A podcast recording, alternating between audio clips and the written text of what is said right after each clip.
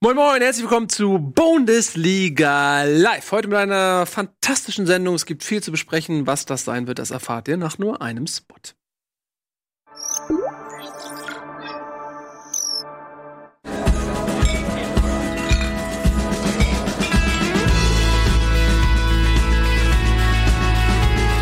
Bitburger. So gut kann Bier schmecken. Mit bestem Bitburger Siegelhopfen verfeinert.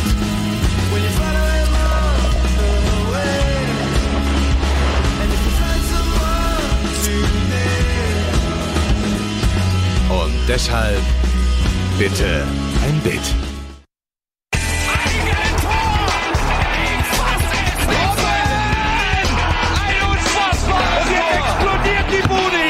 Kritisiert mir denn nicht zu viel. Das ist ein guter Mann. Herzlich willkommen, schön, dass ihr wieder da seid. Äh, Fußball-Bundesliga heute reduziert auf den Kernkader. Ein bisschen ausgedünnt, so ist das manchmal. Ja. Es gibt ähm, Grippewellen, der- Achillessehnenrisse und Japanotrips Und Ostermontag. und Der, Ostermontage. was, was viele Leute nicht wissen, ähm, gestern am Ostermontag gab es ja eine Bundesliga-Folge. Da konnten wir ja nicht wegen Ostermontag, da saßen Ja. äh, Eddie, Nico und Ralf. mhm. Die war so qualitativ unterirdisch. Alter Schwede. Die, Die war so, sch- haben wir eingemottet die, in die den Giftschrank. Giftschrank nie Ja. wieder. Ja. Gesagt, okay, wir müssen heute nochmal hierher kommen und noch eine neue Folge machen. Ja, es ist schade, es war einfach zu wenig Kompetenz ähm, am Start, aber das haben wir jetzt geändert, indem du da hier bist. Und man muss das ja immer, es ist ja eigentlich eine mathematische Rechnung. Ne? Wie hoch ist der Anteil Tobias Escher in einer Sendung? Wenn vier Leute teilnehmen, ist äh, 0.25 Escher-Faktor.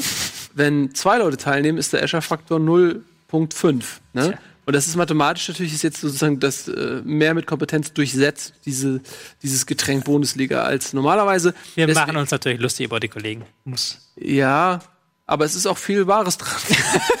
Nein, Nein, ähm, vielleicht mal zur Aufklärung. Eddie ist in Japan mit ähm, genau. Daniel Schröckert und Alvin und die gucken da irgendwas, irgendwelche Fußfilme, keine Ahnung, kenne ich mich nicht aus. Film, weiß ich nicht. Ja, die gucken sich ja Pokémon an und irgendwas anderes. noch. Also kein Scherz, wirklich. Also die Pokémon-Film, glaube ich, gucken sich die an und was. Die haben, glaube ich, eine gute Zeit in Japan. Äh, um, deswegen ist Eddie nicht da, genau. Nico ist mit irgendwelchen Rapper-Größen Deutschlands unterwegs Ja. und Ralf hat seinen komischen Fußballverein, den er trainiert. Also Das ist eh so ein bisschen schade, dass der Ralf ständig der Meinung ist, er muss sich beruflich andere Ziele setzen. dass er meint, daran- weiterkommen zu wollen im Leben. Ja, ja, aber er kann ja hier auch weiterkommen. Das geht halt, dauert ein bisschen länger, dafür hat man noch mehr davon. Das ist einfach so. Na gut, Ralf Kunesch, ähm, eines Tages, wenn du dir die Karriere versaut hast, indem ich irgendwelche alten Aufnahmen von dir aus der Anfangszeit von Rocket Beans au- ausgrabe, dann kommst du wieder angekrochen. so, nein, wir vermissen Ralf natürlich. So, jetzt lass mal ein bisschen über Fußball reden. Ähm, es ist ja viel passiert. Ich sag das immer, während ich meinen Rechner versuche zu zähmen. Das ist wie so eine Wildkatze hier. Die will einfach nicht wie. Äh, ah. So. Ähm, und wir fangen an ähm, mit einer Geschichte. Da habe ich ganz prophetisch, ich glaube sogar schon beim Stand von 0 zu 5, wahrscheinlich als erster in der Bundesliga WhatsApp-Gruppe geschrieben, äh, ja, ich glaube, Weinzierl wird die Saison nicht zu Ende trainieren in Stuttgart. Und man konnte es kaum glauben, als wenn meine Worte in irgendeiner Form äh, gesetzt wären. Äh, tatsächlich, Weinzierl entlassen worden in Stuttgart, die Reißleine gezogen worden. Kam jetzt wirklich nicht mehr überraschend, oder? Mm, Nicht wirklich. Also, ähm, nachdem sie zuletzt nicht mehr gewinnen konnten, ähm, hatte Weinzel sich auch selber das Grab ein bisschen geschaufelt, ähm, indem er unter der Woche sehr deutlich gesagt hat, ähm, wer nicht gegen Augsburg in diesem Spiel, wo es um alles geht, wer da nicht alles gibt und wer da nicht gut gegenhält, der hat den ähm, Nichtabstieg nicht verdient. Er hat dann auch so sein Schicksal dran gekettet, hat die Mannschaft nicht wirklich interessiert, sind wirklich untergegangen mit ähm, 6 zu 0. Ja, also und das war wirklich ein Untergang. Äh, Der Untergang. wie, ich würde, was, was ist der Superlativ des Untergangs? Ist vermutlich die Titanic immer noch. Ne? Über 100 Jahre später ist es eigentlich ein Witz. Ist immer noch. Die Tit- Gibt's nicht irgendwas? Geht, kann nicht mal irgendwas anderes untergehen? ähm, irgendein Reich, irgendwas. Ähm, nee, aber es ist tatsächlich so und es ist ja ein Spiel gewesen gegen den direkten Konkurrenten. Ne? Jetzt sieht das tabellarisch ganz komfortabel aus für Augsburg, aber ähm, das hat sich ja erst in den letzten Wochen ähm, so entwickelt und jetzt mit diesem Spiel dann auch so ein bisschen zementiert, dass Augsburg mit der Relegation nichts mehr zu tun haben wird, denn man hat neben zehn Punkten auch das deutlich bessere Torverhältnis. Ähm, das hätte bei einer Niederlage Augsburgs äh, gegen Stuttgart noch mal ein bisschen anders ausgesehen. Ja, hätte ähm, ähm, war wär, äh, Stuttgart jetzt deutlich näher dran. Lass mich das jetzt nicht ausrechnen. Irgendwie auf vier Punkte oder so, ne? Was, auf sechs, sieben? Ja, also äh, Ja. wenn sie jetzt gewonnen hätten, meinst du? Ja. Also wären sie jetzt auf vier Punkte dran. Vier Punkte dran, ne? Das sag ich doch. Genau, jetzt- ein Mathe-Genie. Mhm. Äh, wären sie auf vier Punkte dran gewesen und äh, bei vier ausbleibenden Spielen Wären sie vor allen Dingen drei auf Schalke dran gewesen. Also äh, So. wären sechs Punkte. War Genau. ein Sechs-Punkte-Spiel, haben sie auch vor so äh, Es war ein Sechs-Tore-Spiel am Ende zumindest. ähm, ein Sechs-Punkte-Spiel oder ein Und ich Sechs-Tore-Spiel. muss ehrlich sagen, ich war ja immer so ein bisschen der Verfechter der äh, St- Stuttgarter Rückrunde und habe gedacht, die packen das noch. Hm. Also die haben jetzt zwar nicht unbedingt das glücklichste Händchen gehabt, was die Transfers anging und auch Weinziel und so, aber ich habe mir gedacht, ey, die schaffen das noch. Hm. Die kommen da irgendwie raus. Und jetzt haben die sich da so eingegraben in diesem Loch, dass selbst Schalke, die einfach eine katastrophale Saison spielen mit einem Punkteschnitt von unter eins, äh, selbst die sind sechs Punkte vor Stuttgart, ja. Und äh, verkacken ein Spiel nach dem anderen, aber sind eigentlich relativ safe, weil Stuttgart denen gefallen tut, so schlecht zu sein. Selbst Nürnberg hat noch eine realistische Chance, die Klasse zu halten, nur dank Stuttgarts. Sie sind auf Kurs, ähm, die Relegationssaison vom HSV zu unterbieten, wo Ja. sie mit 27 Punkten historisch schlecht ähm, in die Relegation gekommen sind. Ja, auf gut, Stuttgart sehr gut unterbietet das. Also es war, ähm, um kurz das Spiel einmal zusammenzufassen, ähm, es war vom ersten Minute weg ähm, falsch taktiert von Weinziel. Der, er hat eine Fünferkette hinten aufgestellt und dann noch Kabak, gelernter Endverteidiger, im Mittelfeld davor. Also es war wirklich eine sehr defensive Spielweise. Ähm, auch die Außenstürmer sind relativ weit in die Mitte reingezogen, haben die Flügel geöffnet für Augsburg, was du schon ähm, unter Baum nicht unbedingt hättest tun dürfen und jetzt unter Schmidt gar nicht erst. Haben dann ja auch über die Flügel die ersten beiden Tore, glaube ich, eingeleitet. Dann hat komplett wirr ähm, Weinzel versucht, es noch irgendwie zu retten, indem er auf Viererkette umgestellt hat und dann in der Pause auch nochmal auf ein 4-3-3 umgestellt hat. Das hat es dann jeweils nur schlimmer gemacht Mhm. und hat hinten ähm, sehr große Räume entstehen lassen. Sie sind nicht in die Zweikämpfe reingekommen und Augsburg haben sie wirklich mit einer ähm, feinen Leistung einmal komplett auseinandergenommen. Und Ja. Das härteste war dann auch, wie dann ähm, Trainer Schmidt nachher ähm, der Presse gegenüber sagt, so 6-0, ja, kann man nicht so ernst nehmen. Nach dem 3-0 hat Stuttgart sich komplett aufgegeben. Das zählt danach nicht mehr. Ja, Also, das es ist- zählt nicht mehr, ist ein Originalzitat vom Wahnsinn, gegnerischen Trainer. Also das ist ja fast schon Spott. ja. Also er, sicherlich nicht so gemeint. Ne? Er wollte, Mhm. glaube ich, eher seine eigene Mannschaft so ein bisschen zurück auf den Boden holen Mhm. mit dieser Aussage. Mhm. Aber was ähm, dann noch mitschwingt, ist natürlich schon äh, echt Spott ähm, gegen die Stuttgarter Mannschaft. Ja. Weil sich in so einer Situation aufzugeben, also boah, Ja, also ähm, auch da dann gar kein Mittelfeld mehr präsent. Also Askasiba, der kann man ja von ihm halten, von seiner Blödheit, da mit dem Spucken halten, was man will. Der war immer noch so ein bisschen so ein Kämpferfaktor im Mittelfeld, so auch ein bisschen stabil stabilisierender Faktor. Einer der wenigen Spieler, auch wenn ich ihn persönlich nicht für den Sechser halte, aber einer, der da zumindest im Zentrum spielen kann und auch so ein gewisses Raumgefühl hat.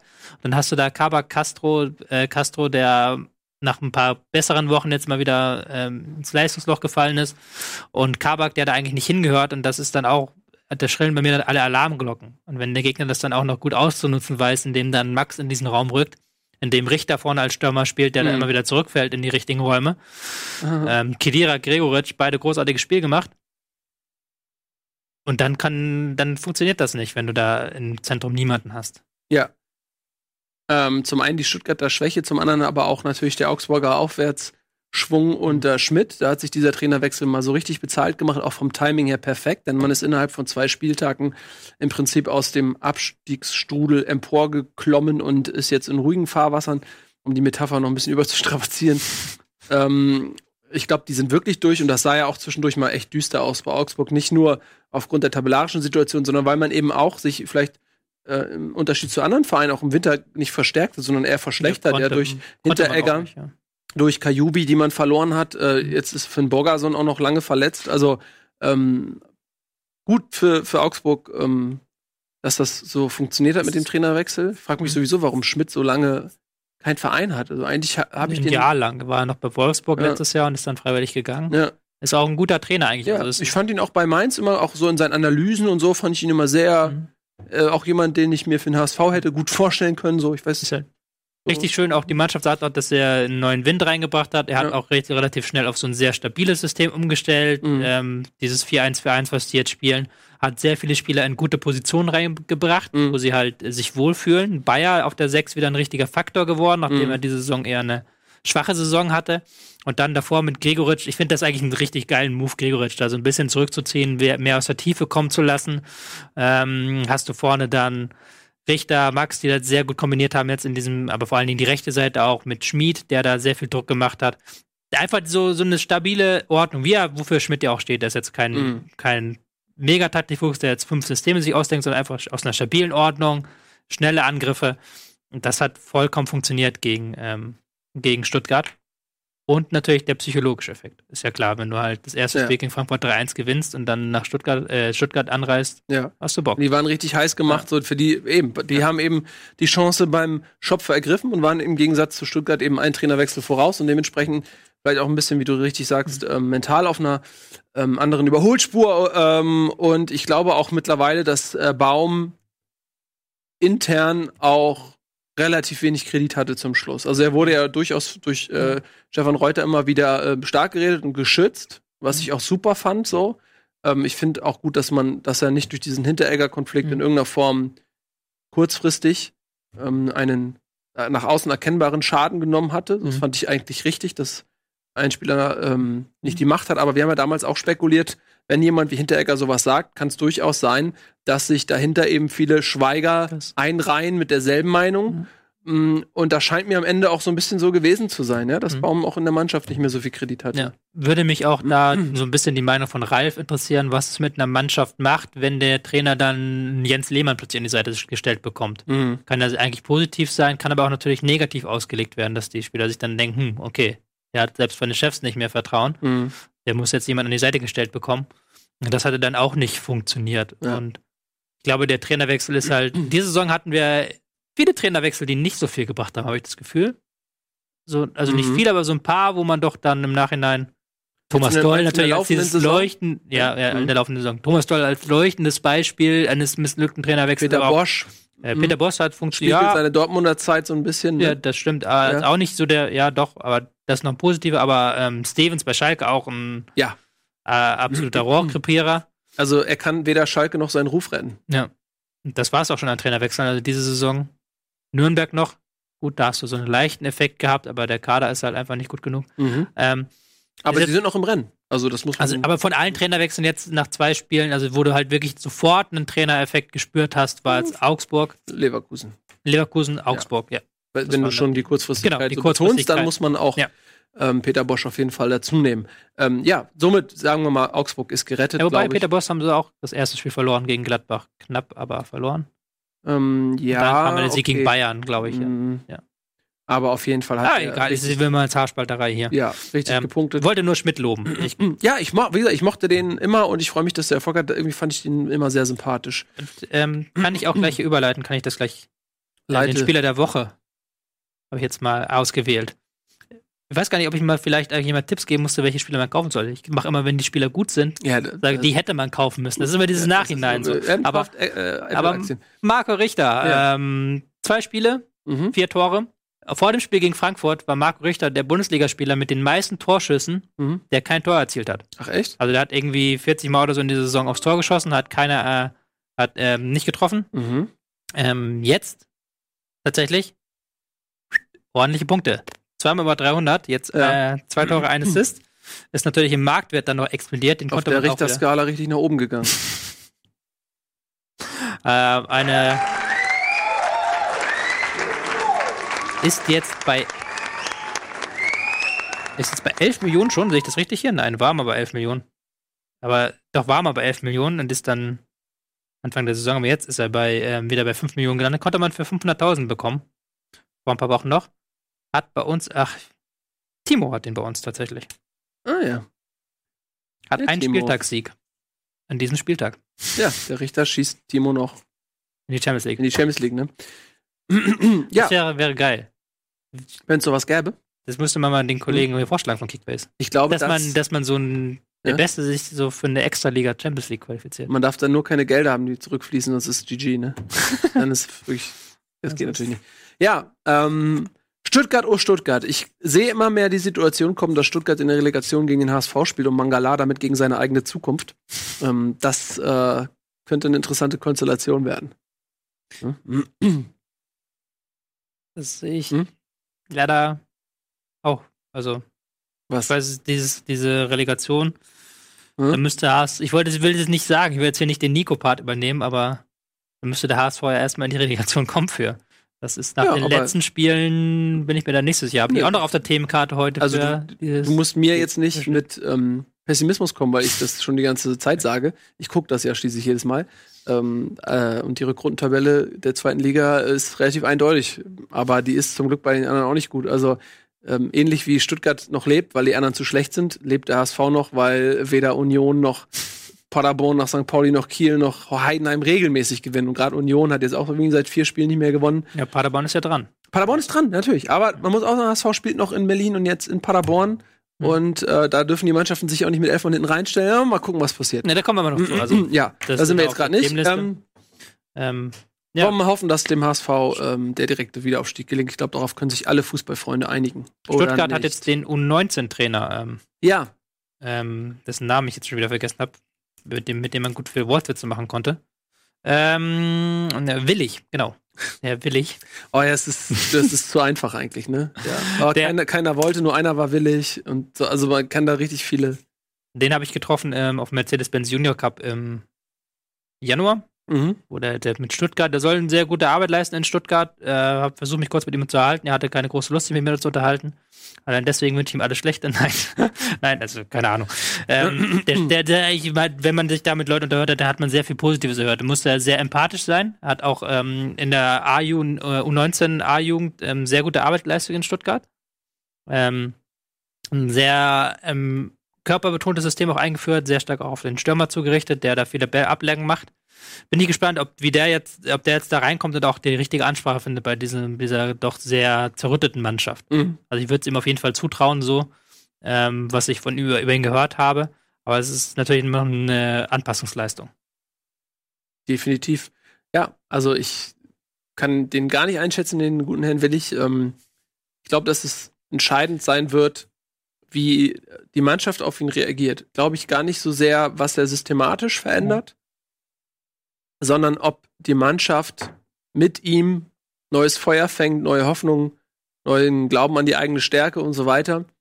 Mm, Und da sind vielleicht auch jetzt sogar die ersten ein, zwei Spiele relativ richtungsweisend so. Mhm. Wenn ähm, das nicht gelingt, dann sehe ich schwarz für Stuttgart. Ähm, aber dass sie vor der Relegation noch mal was ändern auf der Trainerposition, war, glaube ich, unumgänglich. Also äh, mit, mit dieser Verfassung kannst du nicht in die Relegation gehen. Da gehe ich mal wieder auf meine Lieblingsseite restprogramm.com. Die ja auch mal bei Bundesliga mal in den letzten Spieltagen Ich ganz dringend. Ja, mm. Ähm, zu Hause gegen Gladbach, Mhm. auswärts in, Her in Berlin gegen Hertha, zu Hause gegen Wolfsburg, auswärts gegen Schalke am letzten Spieltag. Das könnte so interessant. Oh, am letzten Spieltag. Schalke gegen Stuttgart um Oh, das wäre natürlich so fantastisch, wenn dann noch äh, was drin wäre, ne? Also wenn es dann noch wirklich darum geht, wer spielt Relegation, dann wäre das wirklich spannend. Ja. Ähm, das, das, eh, das wäre ein super letzter Spieltag, wenn wir ein paar Konstellationen hätten, zum Beispiel, dass äh, Bayern noch nicht Meister ist und Frankfurt noch nicht sicher Champions League spielt, Mhm. weil die spielen dann direkt gegeneinander, dass beide Mannschaften möglichst gewinnen wollen oder so. Das wäre schön. Äh, dann Stuttgart-Schalke, wenn da noch nichts entschieden ist, das wäre. Also so ein bisschen Spannung für den letzten Mhm. Spieltag wäre schon nicht schlecht. Ja, also letzter Spieltag hast du ja noch Dortmund gegen Gladbach. Da Könnte kann es auch- auch, noch mal um die Könnt ihr auch ja. dann so Dortmund Oh gegen Gott. Bayern Fernduell und Gladbach Ja. gegen Frankfurt Fernduell. Und Gladbach und Frankfurt spielen um die Champions League gegeneinander und Dortmund und Bayern um die Meisterschaft. Das wäre ein Traum Oder für den neutralen Beobachter. Andere Leute würden da sicherlich ähm, ähm, Angst vor haben, aber auf der anderen Seite, hey, Frankfurt spielt wahrscheinlich Champions League. Etienne soll sich wenigstens mal freuen. ähm, so, und sonst, ja, das sind dann die spannenden Duelle. ja. Äh, apropos neue Trainer. Lass uns doch mal direkt über den neuen Mann in Wolfsburg reden, oder? Ja, können wir machen. Ähm, der heißt nämlich Glasner, er kommt aus Österreich, hat dort Linz, glaube ich, trainiert. Ne? Mhm. Mhm. LSK. Ähm, Mhm. Und äh, wird dort aufgrund einer Ausstiegsklausel ausgekauft. Den Athlet Ath Linzer Athletik Sportclub hat er trainiert. ja, siehste, Athleti Linz. Äh, ich kenne ihn auch wieder nicht, obwohl ich eigentlich fast alle Trainer kenne, ähm, bis runter zur U19 von Ingolstadt, wo ich den Co-Trainer kenne. Mhm. Bin ich eigentlich allumfassend im Bilde, aber die beiden Jungs kannte ich jetzt nicht so gut. Ähm, kommt ein bisschen überraschend. Ähm, da waren ja auch irgendwie so ein paar andere Kandidaten. Mhm. Rose zum Beispiel, Mhm. der jetzt ja zu Gladbach geht, war, glaube ich, auch ein Kandidat. Ne? Ja, also Rosa ähm, hatte dann abgesagt, weil er zu Gladbach Ja. gegangen ist, war dann auch in Verhandlungen mit Wolfsburg, Mhm. wie man das gehört hat. Ja. Und ist dann interessant, dass man sich dann quasi, wenn man schon mal in Österreich ist und dann den Club vom, äh, den Trainer vom besten österreichischen Club Red Bull Salzburg ähm, nicht bekommt, dann nimmt man Mhm. den vom aktuell zweitbesten Club. Ähm, das ist LASK. Mhm. Mhm, Glasner ist auch ein Mann, der kommt auch aus dieser Red Bull. Ähm, Schmiede ist ja so mal ein ganz interessantes Thema, wie viele Trainer wir mittlerweile in der Bundesliga haben, die mal bei Red Bull gearbeitet haben. Da ist doch, ah, da ist doch Geld drin. Hm. Da sind bestimmt irgendwie 2 Euro oder so drin. Und ähm, was, jetzt hast du mich wieder komplett rausgeworfen mit deinem Ekelmove, das arme Schwein hier zu Schweinetee zu verarbeiten. Er kommt auch aus der Red Bull, Red Bull Gegend war da, glaube ich, mal Jugendkoordinator oder sowas, ist dann nach Linz gegangen. Als Linz noch zweite Liga gespielt hat, hat die in die erste Liga geführt und in der ersten Liga wirklich in der Spitzengruppe jetzt etabliert. Äh, haben Euroleague gespielt und jetzt sind sie, wie gesagt, auf Vizemeisterkurs aktuell. Ist ein Mann, der ähm, ähm, eher auf Dreierkette setzt, also ist ein Mann, der ein relativ starkes 3-4-3-System hat. Ist eine Mannschaft, die wie jeder Trainer, der irgendwo bei Red Bull war, ich glaube, da musst du irgendwie kriegst du so eine Injektion, dass du ein guter Pressing-Trainer wirst. So, das ist wahrscheinlich irgendwie, so, die haben so ein geheimes Labor da, wo sie dann ihre Pressing-Trainer machen. Großartiges Pressing, das die Mannschaft beherrscht. Ähm, ein schönes System, auch schönes, ähm, schönes Ballbesitzspiel, aber fokussieren sich halt sehr stark auf diesen Umschaltmoment auch, Mhm. wie viele Teams aktuell in Österreich. Ähm, es soll soll aber ein sehr guter Mann sein. Also ich habe von meinen Kontakten in Österreich, da, die da überall sind, Mhm. habe ich sehr viel Positives gehört über ihn. Und ähm, ist die natürlich, wenn man ähm, Marco Rose nicht bekommt aus dem österreichischen Fußball, Ja. ist es quasi die logische Variante, Glasner zu nehmen, weil der ihm sehr ähnlich sei. Mhm. Ein ähm, kleiner Rose. Haben ja. wir keine guten Trainer mehr in Deutschland. Ist jetzt sehr interessant so. ja, die gehen ja alle nach England. Das ist doch klar. Jetzt äh, Österreich Mhm. rückt jetzt nach. Ne? Das ist also die ja. Sprache. Ne? Ja, weil Österreich jetzt, jetzt haben wir den Rose, der halt aus Salzburg kommt. Hütter kam ja auch aus dem Österreich und dann Schweiz. Ähm, er war ja auch der aktuelle Trainer von ähm, Young Boys. Seoane, den ich überhaupt nicht aussprechen kann, So irgendwas Show? mit S. So Show. Ist das so? So Show. So schon? Mit Ist X am Ende. Nee, das ist ein Club. Ja, genau. Ich meine den Trainer von äh, Achso. Young Boys, der, der auch im Gespräch war, bei, der, bei dem es jetzt hieß, er, er verlängere, er bleibe in, äh, bei den Young Boys. Ähm, dass wir da halt irgendwie die Leute immer rausziehen und ich Mhm. mich dann halt frage, was ist mit deutschen Trainertalenten? Du hast vielleicht schon gesagt, so, wir haben, die gehen nach England, Wagner, der ja in England war, und ähm, Farke, der aktuell mit Mhm. Ja. Norwich aus der zweiten englischen Liga aufsteigt. Dann Haben am wir auch Wochenende nicht gewonnen, glaube ich. Hätten gew gewinnen müssen, dann wären sie aufgestiegen gewesen, haben Mhm. dann 2-2 gespielt. Äh, hier der ähm, Huddersfield hat der Dortmunder. Ja, der Trainer Wagner, oder übernommen. nicht? Nee, Wagner ist ja so. Huddersfield. Der aktuelle Huddersfield-Trainer ist auch äh, aus dem Dortmunder ähm, U-Trainer-Bereich. Ja. Bin jetzt gerade auf dem. Jens, äh, Jan Sievert, genau, natürlich, Mhm. natürlich. Jan Ja. Sievert, der darüber gegangen ist, stimmt, ja. Mhm. Wobei, das sind jetzt alles dann Dortmunder drin. Die kommen ja alle, das sind ja alle drei, die auch aus dem Dortmunder. Ja, sind aber auch Deutsche, ne? Die sind auch Deutsche, klar. Ähm, aber das ist dann schon eine interessante Mhm. Sache, dass wir halt keine aus der zweiten Liga oder sowas keine hochkommen, sondern dass die halt aus Österreich und der Schweiz geholt werden. Ja, ja, stimmt. Man hat aber auch in der zweiten Liga, wenn ich mal so überlege, durchaus auch so viele Trainer, die schon mal ihre Chancen hatten. Ne? Du hast da Mhm. so, so Lou Kai hat jetzt äh, übernommen bei St. Pauli, vorher war da Kauschinski, dann äh, Jens Keller, äh, dann äh, Lieberknecht. Mhm. Also es sind alles auch Trainer, die schon mal ähm, in der ersten Liga waren und vielleicht, wo es dann nicht ganz dafür reicht. Die sind jetzt so irgendwie zweite Liga. Friedhelm Funkel ist aufgestiegen jetzt Mhm. äh, letzte Saison, hat aber vorher auch Zweitligatrainer. Also es ist nicht so, dass da die jungen neuen Laptop-Trainer überall installiert sind, ähm, Ja. sondern das sind dann eher Leute, die vielleicht schon mal eine Chance Aber hatten. die ist, hat Deutschland nicht vielleicht ein Trainerproblem? Weil wir ja auch, ähm, da kommt relativ wenig nach. Du hast halt, ähm, diese Laptop-Trainer haben sich teilweise jetzt doch sehr stark entzaubert in den letzten Mhm. Jahren, so Tedesco, ja. ähm, auch Nuri oder sowas, die, die ja gar keine große Rolle mehr spielen, die ja auch in ihrer Station sowas gemacht. Schubert, der in der Mhm. dritten Liga gelandet ist, Ja. sowas. Ähm, dass man da halt so ein bisschen von diesem abkommt, die eigenen Trainer aus der Jugend zu holen. Es gibt ja auch relativ wenig Spitzentrainer in Deutschland. Du hast halt Nagelsmann, der riesiges Talent ist, der jetzt zu Leipzig geht. Und dahinter wird es ja schon eng, hast du schon gemerkt, als ähm, dann Bayern-Trainer gesucht hat. Und Ja. wer dann gut ist, hast du ja vielleicht schon gesagt, die gehen dann eher dem Geld nach. Ein Tuchel, der jetzt in Paris da seine Mhm. Milliarden verdient, da Meister wird. Oder nach England. Genau. Und, Da ist dann ja auch, also es spricht ja grundsätzlich schon mal für die Stärke deutscher Trainer, wenn sie Exportschlager sind. Ja. Mhm. Ähm, auf der anderen Seite in der Breite, glaube ich, sind es gibt nicht so viele Talente, wie man glaube ich, vor ein paar Jahren mal gedacht hätte. Mhm. So, äh, aber das ähm, spiegelt ja im Prinzip auch die Entwicklung der Spieler, äh, weil vielleicht auch die Ausbildung der Trainer in den Akademien ähnlich, sag ich mal, optimierungsbedürftig ist, wie der auch eben auch der Spieler, wo wir auch lange dachten, ey, wir haben diese Akademien, wir sind so aufgestellt, wir pumpen jetzt hier nur noch Weltklasse-Spieler raus. Mhm. Und auf einmal merkt man, England, Frankreich ziehen links und rechts vorbei. Und Mhm. äh, das, was mir mit Scholl so ähm, ein bisschen ähm, plump, äh, schwer verdaulich, sag ich mal, gesagt hatte damals, äh, als er noch ZDF-Experte war oder ARD-Experte, äh, das scheint doch was dran zu sein. Und vielleicht gilt das ja eben auch für die Trainer. Müsste man mal jemanden fragen, der gerade aktuell in der Trainerausbildung ist und eine Verbindung zu Bundesliga hätte. Ich weiß es nicht. Ja, Nico. Nico, ja, genau. Ja, das mal. Nee, aber vielleicht ist das ja tatsächlich so und vielleicht ist das aber auch einfach ein äh, Spitzenjob, sag ich mal, ähm, der äh, gar nicht so in der Masse durchproduziert werden kann, weil du da vielleicht auch gewisse Talente für brauchst. Mhm. Die du, also wenn man sich schon mal, wenn man sich die Unterschiede mal anguckt, auch zwischen den Trainern, also das ist schon ein anspruchsvoller Job. Ja. So, und ein Nagelsmann scheint mir wirklich zu- ein Genie zu sein auf seinem Gebiet. Mhm. So, der, ne, also der ist offenbar gemacht für diesen Job. So, der scheint mir einfach, was der da leistet in Hoffenheim, ich finde es grandios. Mhm. Kann man gar nicht genug würdigen.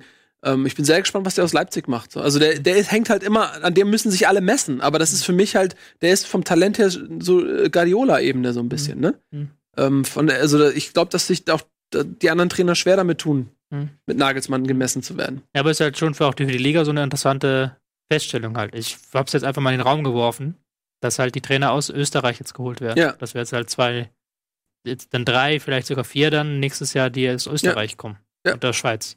Ist halt so. Ist so ähnlich wie mit Torhütern. Ja, auch da so, sind auch schon alles Schweizer. Ja. ne? also Birki, dann denkt, gut, der, der hier, äh, Hitzel ist, äh, was, Hitzel? heißt er Hitz? Hitzel? Hitz. Hitz, Marvin Hitz. Der war ja auch Nummer eins. Ne? Ja, Hitz ist auch Red, äh, Red Bull Sommer. hatte auch einen, weiß nicht, war ja nicht auch Schweizer, der Ersatzkeeper, der wieder gewechselt ist dann, oder war der Österreicher? Egal. Ähm, wir wollten noch mal zum Spiel kommen. Äh, die? Überleitung, ja, die Überleitung war ja der neue Wolfsburger Trainer, wo so. wir bei Trainerwechsel war. Und da gab es ja auch ein wichtiges Spiel für beide Mannschaften, nämlich ähm, für Frankfurt und für Wolfsburg. Und ich habe das Spiel in Teilen live gesehen und dann nochmal in der Zusammenfassung. Und da hat sich in der Zusammenfassung dann auch das Bild bestätigt, was ich so ein bisschen in den Teilen hatte, in denen ich es live gesehen hatte. Und welche das sind und ob ich emotional und inhaltlich an Etiennes Eintracht-Monologe heranreichen kann mit diesen Informationen, die ich habe, das erfahrt ihr nach der Werbung.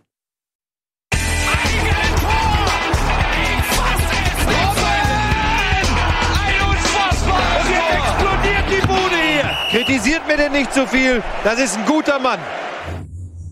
Herzlich willkommen zurück bei Bundesliga Live. Heute, ihr seht es, ein bisschen äh, in ausgedünnter Runde, aber das äh, kann ja auch ganz gemütlich sein. Nur wir, ihr und wir zusammen. Ne? Ist ja auch nicht so voll Dann hier. romantisch mit euch. Ja, absolut, definitiv sehr romantisch. Ähm, wir waren gerade dabei, über die Romanze der Saison zu sprechen namens Eintracht Frankfurt. Inwiefern das ein Happy End gibt am Ende, weiß man nicht, aber es sind auf jeden Fall noch einige mögliche Happy Ends im Rennen.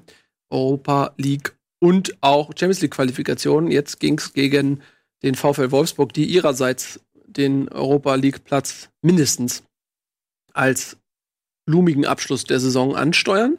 Und ich habe es ja eben vor der Werbung schon gesagt, ich habe live ein wenig geschaut und auch die Zusammenfassung noch. Und äh, mein Fazit ist, dass äh, die Frankfurter doch sehr müde waren. Ähm, diese Doppelbelastung und vor allen Dingen auch dieses Stemmen und diese emotionale Ausnahmesituation, die man im Spiel gegen Lissabon hatte, wo man wirklich viel reingeschmissen hat, viel verbrannt hat. Ähm, und dann wieder in den Liga-Alltag reinzugehen und quasi dieses selbe Hochgefühl wie im Lissabon-Spiel nochmal wieder zu erzeugen. Ich glaube, dass das sehr, sehr schwierig ist für jede Mannschaft. Dazu diese körperliche Müdigkeit, denn man ist erneut gegen Lissabon an seine Grenzen gegangen, genauso wie im Hinspiel, als man mit zehn Mann sich dagegen ähm, gestemmt hat. Und das hast du gemerkt im Spiel gegen Wolfsburg. Wolfsburg war in meinen Augen die bessere Mannschaft, hatte die klareren Chancen. Man hatte Mhm. zwei Alu-Treffer, ähm, dann noch eine andere sehr, sehr große Chance. Und ähm, trotzdem ist Frankfurt in Führung gegangen, irgendwie zehn Minuten vor Schluss. Was überraschend war. Und da habe ich schon gedacht, okay, wenn Frankfurt dieses Spiel gewinnt, ähm, dann ist auch Champions League nicht mehr zu nehmen. So, Mhm. Weil wenn du selbst in so einer Situation, wo du müde bist, ähm, wo du dann äh, gegen eine starke Wolfsburger Mannschaft spielen musst, wenn du selbst so ein Spiel noch irgendwie, irgendwie gewinnst, so, äh, come on, dann, Wären doch dann vier Punkte Ne? gewesen, glaube ich, auf Gladbach. ähm, ja, es wären dann auf jeden Fall vier Punkte gewesen, jetzt sind zwei, plus das bessere Torverhältnis, so.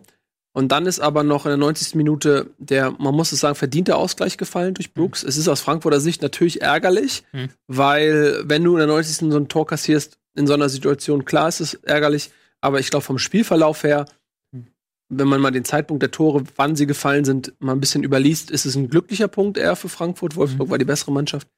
Ähm, zwar ein wichtiger Punkt auch, aber zwei Punkte mehr glaube, wären natürlich besser gewesen. es gibt auch dann jetzt, wenn du das, diese Müdungserscheinung, die du auch schon gegen Augsburg hattest und auch schon Ja. im ersten Benfica-Spiel, leichte Anzeichen, dass wir das große Happy End vielleicht doch nicht erleben. Das Problem ist, wenn man auf zu vielen Hochzeiten tanzt, hat man am Ende keine Braut.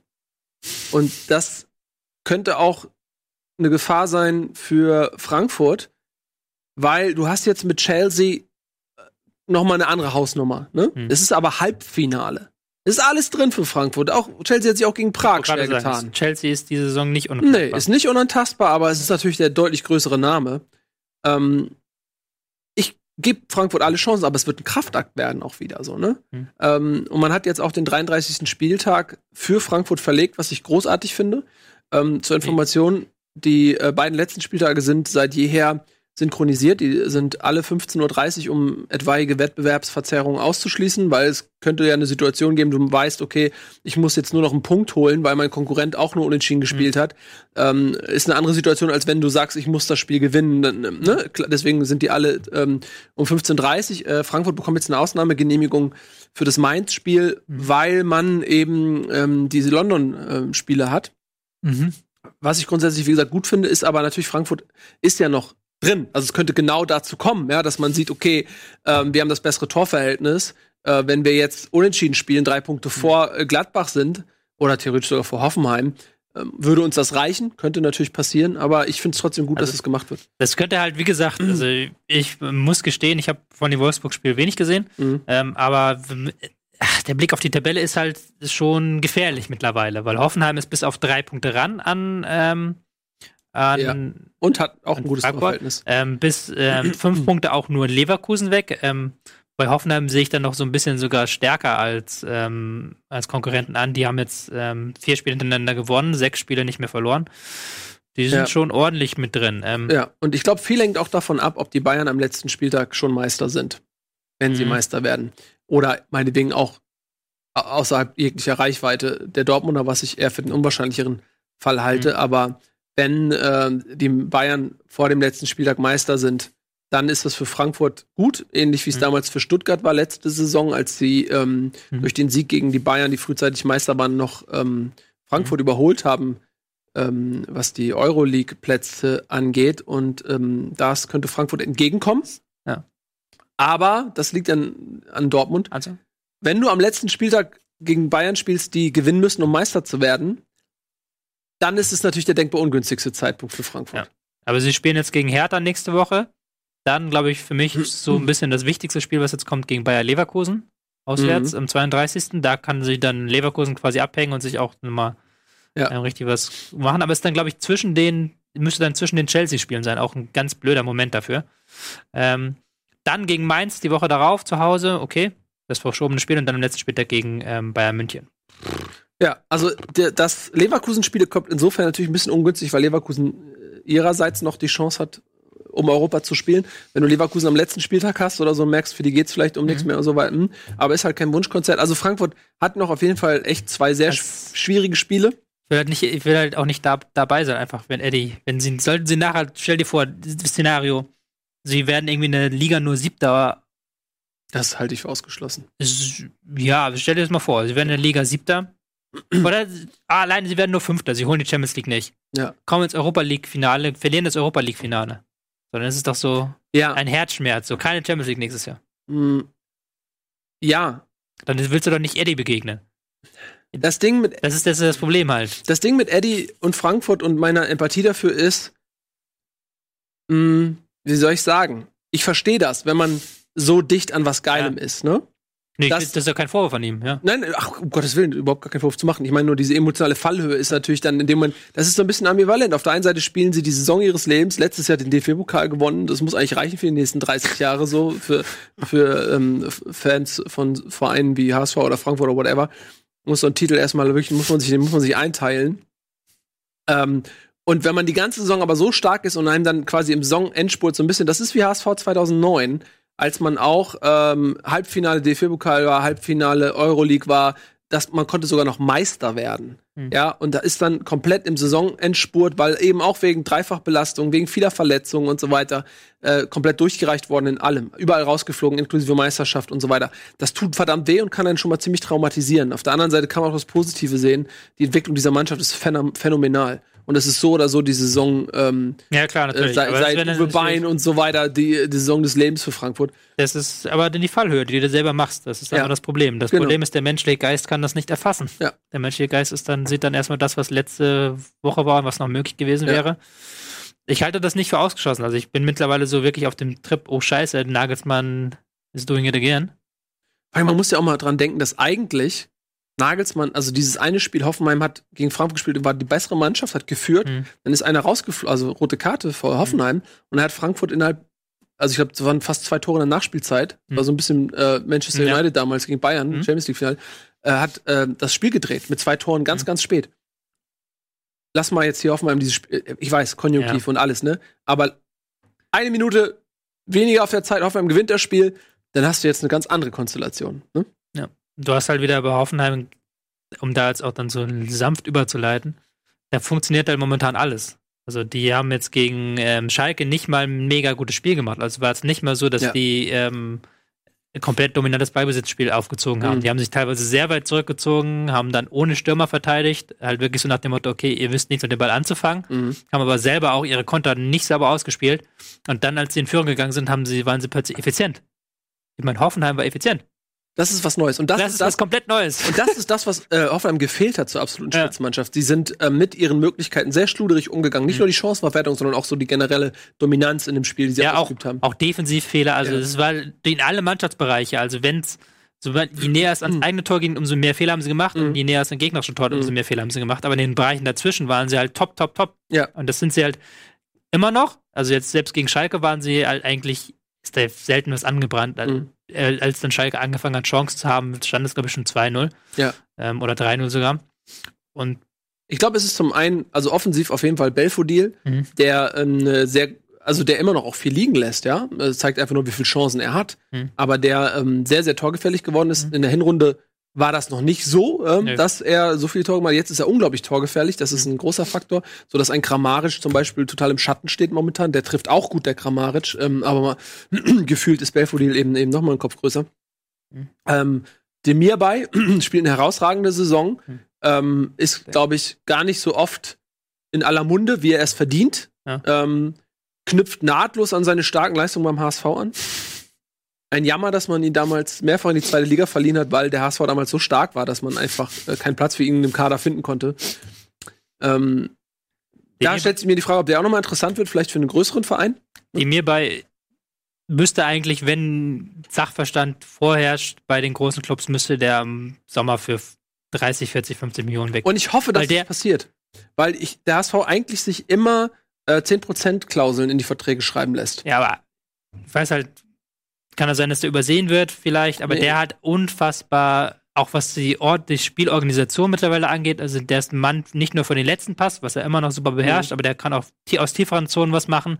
Und dieses Zusammenspiel mit Grillitsch, der dann noch einen, Tick, einen Ticken tiefer ist und dann noch mit dem Auge so aufs Defensive eher achtet, das ist halt schon absolut herausragend. Und wenn du halt ähm, dir die Werte anguckst, was vorbereitete Chancen angeht, was Passgenauigkeit angeht, da ist immer dem dabei ganz mit oben dabei, wenn nicht sogar ganz oben. So, ich glaub, Mhm. Was vorbereitete Chancen ist er nur hinter Kruse. Also das ist halt Und das ist ja auch, was Sag der Max vorletzte Woche erzählt hatte, Hm. ähm, von Kickbase, äh, Ja. die ja eben auch versuchen, ähm, die Leistung eines Spielers möglichst realistisch abzubilden in, in ihrer App. Und der auch von sich aus gesagt hat, die mir bei ist äh, ein Spieler, der aufgrund der Daten, die die eben haben, hervorsticht, eigentlich fast sogar Hm. als der beste Spieler von Hm. allen, Hm. äh, auf allen Ja. Positionen. Ich glaube, irgendwie, der hatte sogar gesagt, Kimmich hat, glaube ich, noch mehr Punkte Genau. bei Kickbase und das Ja. war's dann schon. Ja. Und wenn man sieht, dass ähm, ja, die mir spielt nicht bei Bayern München und ähm, er ist jetzt auch nicht so torgefährlich, ja, kriegst du Mhm. natürlich für Tore auch nochmal Punkte so. Mhm. Und ähm, ja, das ist schon beeindruckend. Ähm, aber du hast natürlich jetzt nicht mehr so viel große Ziele, ne? Klar, Bayern, Dortmund, da bist du aber gut besetzt, weiß ich nicht. Also selbst Dortmund ist im Mittelfeld eigentlich ganz gut besetzt, ne? Mhm. Das Ähm, wäre halt für Bayern. Wär, Bayern, glaube ich, ist es eher so eine Rudi-Situation. Ja, leider schon. Aber dann auf Sicht für Thiago vielleicht. Das sind Ja. aber echt große Fußstapfen. Ja, das sind große Fußstapfen. Ja. Aber wenn ich einem in der Bundesliga das zutraue, diese Fußstapfen Mhm. irgendwann auszufüllen, dem bei, der dann auch mit seinem etwas vertikaleren Stil auch vielleicht besser zu Kovac passt. Mhm. Der wäre halt auch so ein richtig guter Fußballer für Kovac, glaube ich. Wäre ich. Wäre interessant. Aber es ist, es ist schon ein bisschen so eine Situation. Ich glaube, dass der dann bei Bayern vielleicht verheizt wird. Das stimmt. Also ich würde es ihm nicht Mhm. wünschen, aber es wäre halt auch. Für, aus Bayern Sicht wäre es ein logischer Transfer ohne so relativ viel Risiko, Mhm. weil ich glaube, der kostet halt auch keine 80, 90 Millionen, sondern den kriegst du noch für einen halbwegs vernünftigen Preis. Ähm, Hoffenheim hat ja traditionell gute Kontakte zum FC Bayern und gibt dann auch gerne mal einen Spieler für ein paar Millionchen weniger ab, um jetzt hier Verschwörungstheorien nachzugehen. Mhm, Hopp und Hönes. Hopp und Hönes. ähm, das wäre halt für Bayern ein interessanter Transfer. Aber ich glaube auch City soll an ihn dran sein. Wäre auch, glaube ich, ein interessanter Fußballer für ähm, Guardiola. Ja, er passt Auch da einfach wieder. da auch ganz Ja. gut ins System. Man weiß ja auch nicht, was mit Gündogan wird. Mhm. Ähm, der ähm, so ein bisschen pokert Mhm. ja, um einen besseren Vertrag oder Mhm. vielleicht will er auch woanders hin. Mhm. Über Gerüchte, dass er zu Bayern geht. Ähm, wenn du bei Manchester City spielst, kannst du ja eigentlich nur zu Barcelona gehen oder Madrid, aber ich glaube, Barcelona passt ihm vom Stil besser. Ähm, oder du gehst vielleicht noch mal zu den Bayern. Ansonsten Mhm. mehr gibt's ja nicht eigentlich, ne? So, innerhalb Englands wird er nicht wechseln. So. Und ähm, gut, aber ja, also äh, jedenfalls die Entwicklung dieses Jungen ist überragend und ich kann es ohne Zynismus einfach wirklich nicht erwähnen, dass der Junge mal beim HSV, das muss ich, es tut mir wirklich leid, Leute, es tut mir wirklich leid, aber es, der Fakt, dass er beim HSV war und die ihn zweimal in die zweite Liga verliehen haben. In dem ersten Jahr war er schon einer der besten Spieler der zweiten Liga. Anstatt ihn zurückzuholen, verleihen sie ihn noch mal ein Jahr zu einem anderen Verein in der zweiten Liga, wo er wieder irgendwie der beste Spieler ist. Und dann holen sie ihn zurück und vertickern ihn für Kleingeld. An, ich kann, Ja, es diese, so diese. Sünden fressen mich innerlich auf. Ähm, ich verstehe es nicht. Ich werde es nicht verstehen. Egal. Ähm, genug davon. Es tut mir leid, manchmal breche ich das hier noch mal irgendwie alles wieder hoch. Frank Arnesen hat ihn damals geholt. Ja, Frank Arnesen hat nicht nur Okay. schlechte Sachen gemacht. Der hatte einfach gar keine Kohle. Ja, Frank Arnesen hat ihn geholt und hat dann auch auf der Jahreshauptversammlung gab es auch stehenden Applaus für diesen Move. So ein junges Talent von Borussia Dortmund aus der Jugend geholt Ja, und dann und das ist das Absurde. Er wurde gekauft, um sich zu feiern auf der Jahreshauptversammlung und sportlich wurde er nicht eingesetzt. Ich kann, bitte lass mich nicht darüber Also, reden, sonst schreibe ich noch er war dann gar nicht mehr da. Er war gar Ja. nicht mehr da dann. Ja. Arnesen, als er dann gegangen. Ach, ist egal. Fürchterlich. Es tut immer noch sehr weh. Ähm, okay. Aber ist auch, in dem Sinne muss ein HSV ein bisschen natürlich ähm, einen Schutz nehmen, weil er natürlich unter Nagelsmann auch diesen Riesensprung gemacht hat. Nagelsmann, der Natürlich. Spieler besser macht, Belfodil hast du auch schon genannt. ja, Gibt wieder unzählige Beispiele, ohne Frage. ähm, der ihn nochmal den letzten Schliff verpasst Ohne hat. Frage. Ich glaube, So. dass er massiv von Nagelsmann profitiert. Ich glaube auch, dass er bei anderen Trainern eventuell gar nicht so wäre. Ähm, weil genau, wie- da ist wieder dieses Genie Nagelsmann, der ähm, genau weiß, wie er das Maximum aus Spielern rausholt, wo die Talente liegen, wie er sie entwickelt, wie er sie einsetzt, vor allen Dingen auch. Ähm, und äh, beim HSV würde halt auch ein Gregoritsch auf den Flügeln spielen, wegen seiner unfassbaren Geschwindigkeit. Alles da gewesen. So. Ähm, Glatt, ähm, Wolfsburg haben wir ja schon ein bisschen erwähnt, neuer Trainer. Ähm, und ähm, die sind natürlich auch noch bei im Kampf um Europa, haben aber ein schlechtes Torverhältnis und jetzt mit diesem einen Punkt vielleicht ein bisschen zu wenig. Hm. Ähm, und ja, Labadia, der lässt die Saison so ein bisschen ausfällig. Ich würde ich würd mich für ihn freuen, wenn er ähm, Wolfsburg nach Europa führt und dann erhobenen Hauptes geht. Das hätte er sich irgendwie verdient. Äh, mal schauen. Hm. Wo geht Labadia hin am Ende der Saison? Schalke. Das steht das fest? Nee, keine Ahnung, aber wäre aber die logische Variante, oder? Ja. Wen soll Schalke jetzt noch holen? Gibt es noch irgendjemand in Österreich, Schweiz, den man hören kann? Nee, ne? Es wäre auch jetzt eigentlich so, nachdem Schalke ja alles jetzt so auf Mhm. Tradition so ein bisschen umgemünzt hat Ja. und da halt auch jetzt an den Schaltzentralen so Leute sitzen, man weiß halt nicht, was Schneider will. Man kennt ihn nicht, den neuen Mann. Aber ich bin irgendwie, ich glaube, dass Labadia wird ähm, Oder einen Hacking Job finden. halt. Er wirkt so optimistisch und positiv, dass er direkt weiterarbeitet. Ich glaube, der wird irgendwo unter. Notfalls geht er nach China. Das ist ja auch Ja. im Gespräch gewesen. Gut, dann für, Also ich glaube schon, Für dass er einen Job findet, ja. ja, ich glaube auch. Also wird seine runterkommen. die Labadia-Aktie ist in einem ähm, All-Time-High so ungefähr. Hm. Ähm, gut. Wollen wir deiner ähm, Top-Folgen und äh, Top 2 jetzt nachziehen? Das ist nämlich der nächste Ich Trainerwechsel. habe die Trainerwechsel alle am Anfang gemacht. Du hast ja, Ja. alles im Zeichen der Ja, Trainerwechsel. finde ich ganz gut. Paul Dardai, ähm, der ewige Herr Tana, ähm, geht und ähm, Berlin steht auf einmal ohne seine ähm, äh, zentrale Figur des Mittelmaßes da. Das meine ich überhaupt nicht despektierlich. Ähm, ich bin ein großer Fan von Paul Dardai, weil ich so diese, diese ruhige Art irgendwie total mag. Ähm, also ich, er ist mir total sympathisch. Ähm, aber er steht eben auch so ein bisschen für diese Farblosigkeit der Hertha.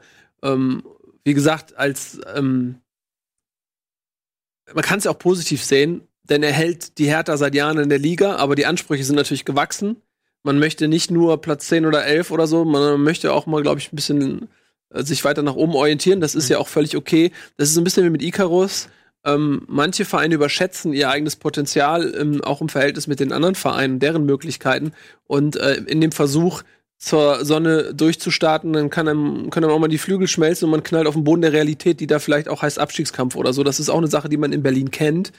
Aber ich glaube, die Sehnsucht nach mehr Glamour, nach äh, sportlicher Qualität Hm. ist so hoch in Berlin, dass letztendlich so ein bisschen dieses langweilige, sag ich mal, graue, ähm, was auch Paul Dardai vielleicht verkörpert, diese fehlende Weiterentwicklung der Mannschaft, Hm. dass das letztendlich äh, dem auch im Weg ist, diesen Träumen.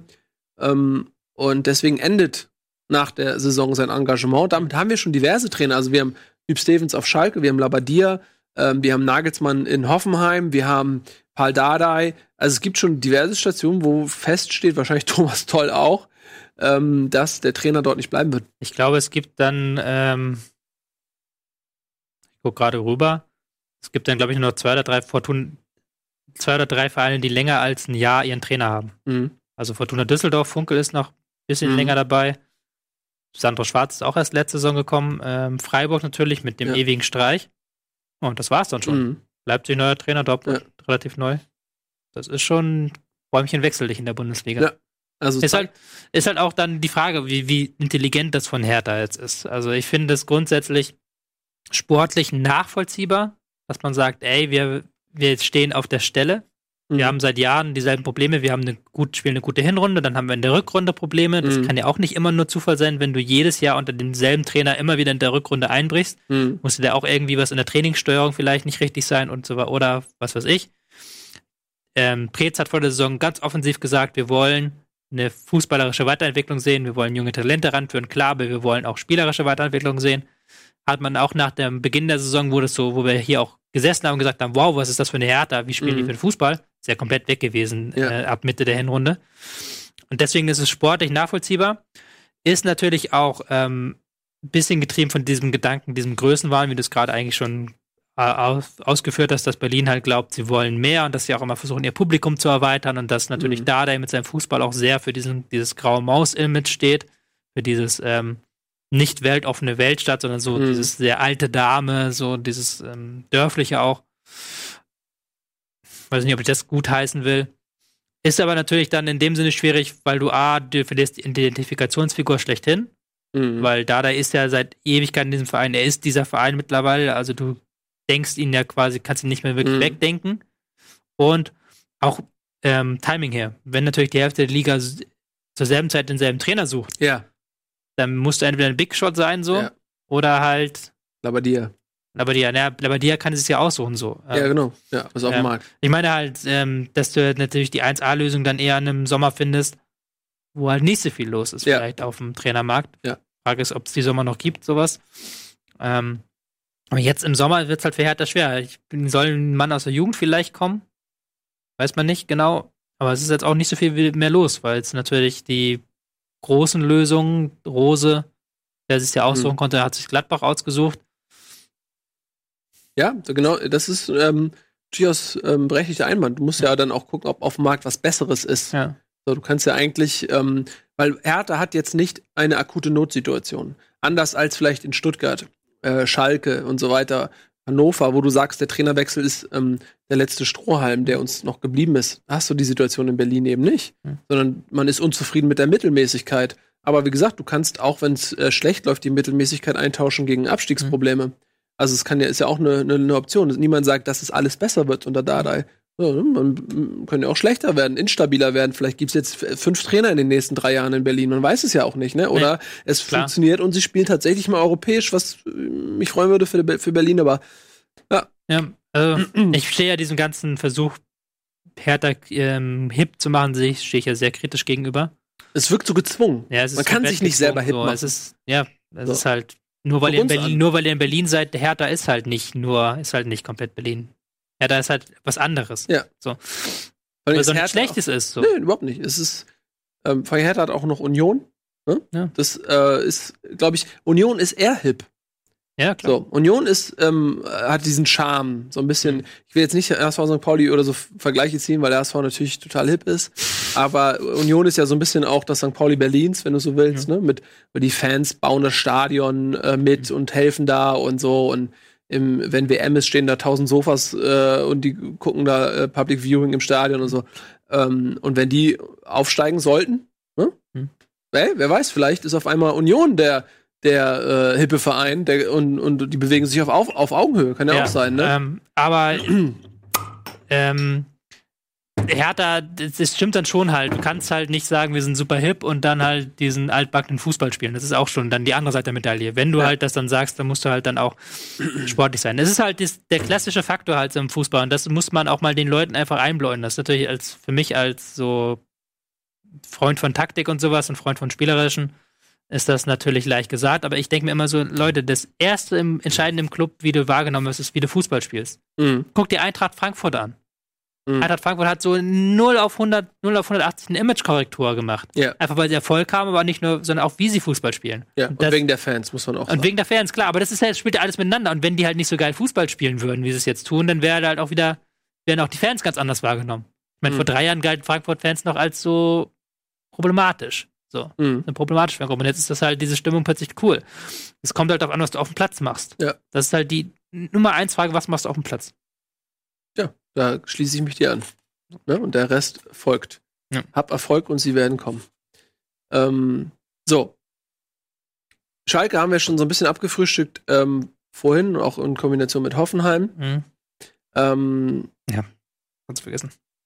wir haben ein Spiel, ich meine, wir haben jetzt noch wenig Zeit, wir sind ja noch gerade bei Hertha, dann lass uns doch auch mal das Berlin-Spiel, äh, das äh, Berlin-Spiel gegen, gegen Hannover kurz äh, zu Ende frühstücken. Also ist für alle Fans von Berlin, wir haben jetzt auch ein bisschen über, über Hertha geredet, ähm, aber es hat schon einen Grund, weshalb wir nicht so viel über das aktuelle Spiel reden. Ich habe es so geguckt. Ich Also hab's Fußball geguckt, ist ein immer Stück weit ja auch Entertainment, ne? Ja, ich habe mir 90 Minuten das mir angeguckt. Angucken Am. Ostersonntag.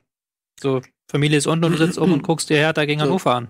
Liebe Hertha-Fans, liebe Hannover-Fans, ihr könnt natürlich überhaupt nichts für, aber man liest ja häufiger, wir reden zu wenig in, in, explizit auch über Berlin. Ähm, Also es ist jetzt auch natürlich ein bisschen fies. Mm. Ja. Hertha fehl, fehlen wichtige Spieler. Ja. Ähm, Skielbrett, der eigentlich gar keine Rolle gespielt hat, auch ist plötzlich wieder wichtig, muss plötzlich wieder Ja. Stamm spielen. Also beide Mannschaften kommen irgendwie Berlin fünf Niederlagen am Stück, ähm, Hannover acht Niederlagen am Stück, Mhm. dass du da jetzt keinen Zauberfußball erwarten kannst, ist klar. Also muss man auch einschränkend dazu nein, sagen. ist ja auch okay, aber, Aber, es ist dann schon, schon sehr. Also Berlin war noch ganz gut, haben sich auch noch Chancen erarbeitet, haben doch Mhm. teilweise auch wirklich spielerisch ähm, was zustande gebracht. Duda, der sehr weit eingerückt ist, Mhm. auch häufig mit Leckie die Position getauscht hat, der dann geguckt hat, wie komme ich hinter die Abwehr. Hannover hat das aber gut verteidigt. Hannover dann mit gar keiner Offensivstrategie mehr, haben sie völlig aufgegeben. Ist auch vielleicht irgendwo verständlich, aber langer Ball auf Weidand. Tut mir leid, ist halt keine Offensivstrategie, wenn du nicht mal irgendwie eine Strategie hast, wie du den zweiten Ball dir holen willst. Mhm. Das war halt komplett dann wahnsinnig. Das ist halt unanschaubar eigentlich. Kannst du eigentlich niemanden antun. Das ist halt, auch gerade weil wir in dieser Saison auch verwöhnt sind mit gutem Fußball. Wird ja auch ein bisschen anspruchsvoller einfach.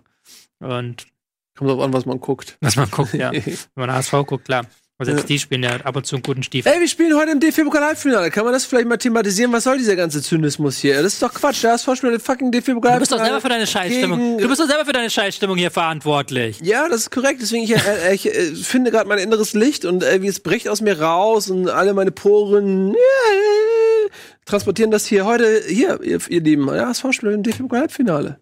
Ja, da muss man einfach mal Hallo. Spiel des Jahrzehnts. Spiel ist, ja, ist, ich verstehe den Hint, ja, weil es natürlich das letzte Halbfinale 2009 gab, äh, vor zehn Nee, Jahren. beim Pokal kannst du nicht viel im HSV Negatives sagen. Da haben sie immer Nö. gute Leistungen gebracht, gegen Nürnberg auch im Viertelfinale. Ja, Das ist so. Viertelfinale, Immer verdient Paderborn gewonnen. im Viertelfinale, So Nürnberg haben sie es nicht durchgelackt, nicht keine Elfmeterschießen gehabt Nee. oder so. Das war schon völlig in Ordnung. Ah. Und ähm, ich freue mich sehr auf das Spiel. Es gibt überhaupt nichts zu verlieren. Leipzig ist momentan vielleicht sogar die formstärkste Mannschaft mit Hoffenheim. Kann man so ein bisschen verbinden mit dem Gladbach-Spiel jetzt. Deswegen ich leider nicht so riesen Hoffnung habe für HSV. Ja, erzähl, erzähl mir, warum meine Hoffnung unbegründet ist. Nicht unbegründet. Tell me all about it. Ähm, aber tell mir das erst nach der Werbung. ähm, Wird's noch länger. Wir gucken uns, Verzeihung, jetzt ein bisschen äh, genüsslich die Werbung an. Hm? Und wir alle sind sehr gespannt darauf, was Tobias Escher gerade gleich mit meinem kleinen, zarten Pflänzchen namens Hoffnung macht. Sein Fuß schwebt. Ähm, warum schwebt er über dieser Pflanze? Zertritt er sie oder will er sie gießen? Ähm, das werdet ihr gleich erfahren.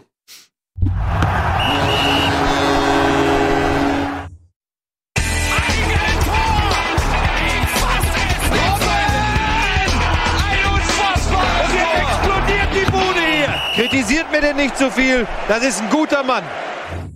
Herzlich willkommen zurück, Bundesliga live. Tobias Escher, ähm, der Stiefel schwebt in der Luft. Blume gießen oder Blume zertreten. Mit der Blume ist die Hoffnung gemeint auf eine. Oh, ähm, ja, Das ist aber es schlimm. ist halt, es ist halt der ähm, dritte der Bundesliga, Ja. der diese Saison, ja, dieses Jahr, ich glaube, seit zwölf Spielen sind sie mittlerweile ungeschlagen in der Liga. Dieses Jahr erst Mhm. ein Spiel verloren. Gegen den HSV, der sich momentan durch die zweite Bundesliga dümpelt. Mit mehr Ja. Glück als Verstand den zweiten Platz hält. Ja. So, weil die anderen dahinter bis auf Paderborn ebenfalls nicht gewinnen.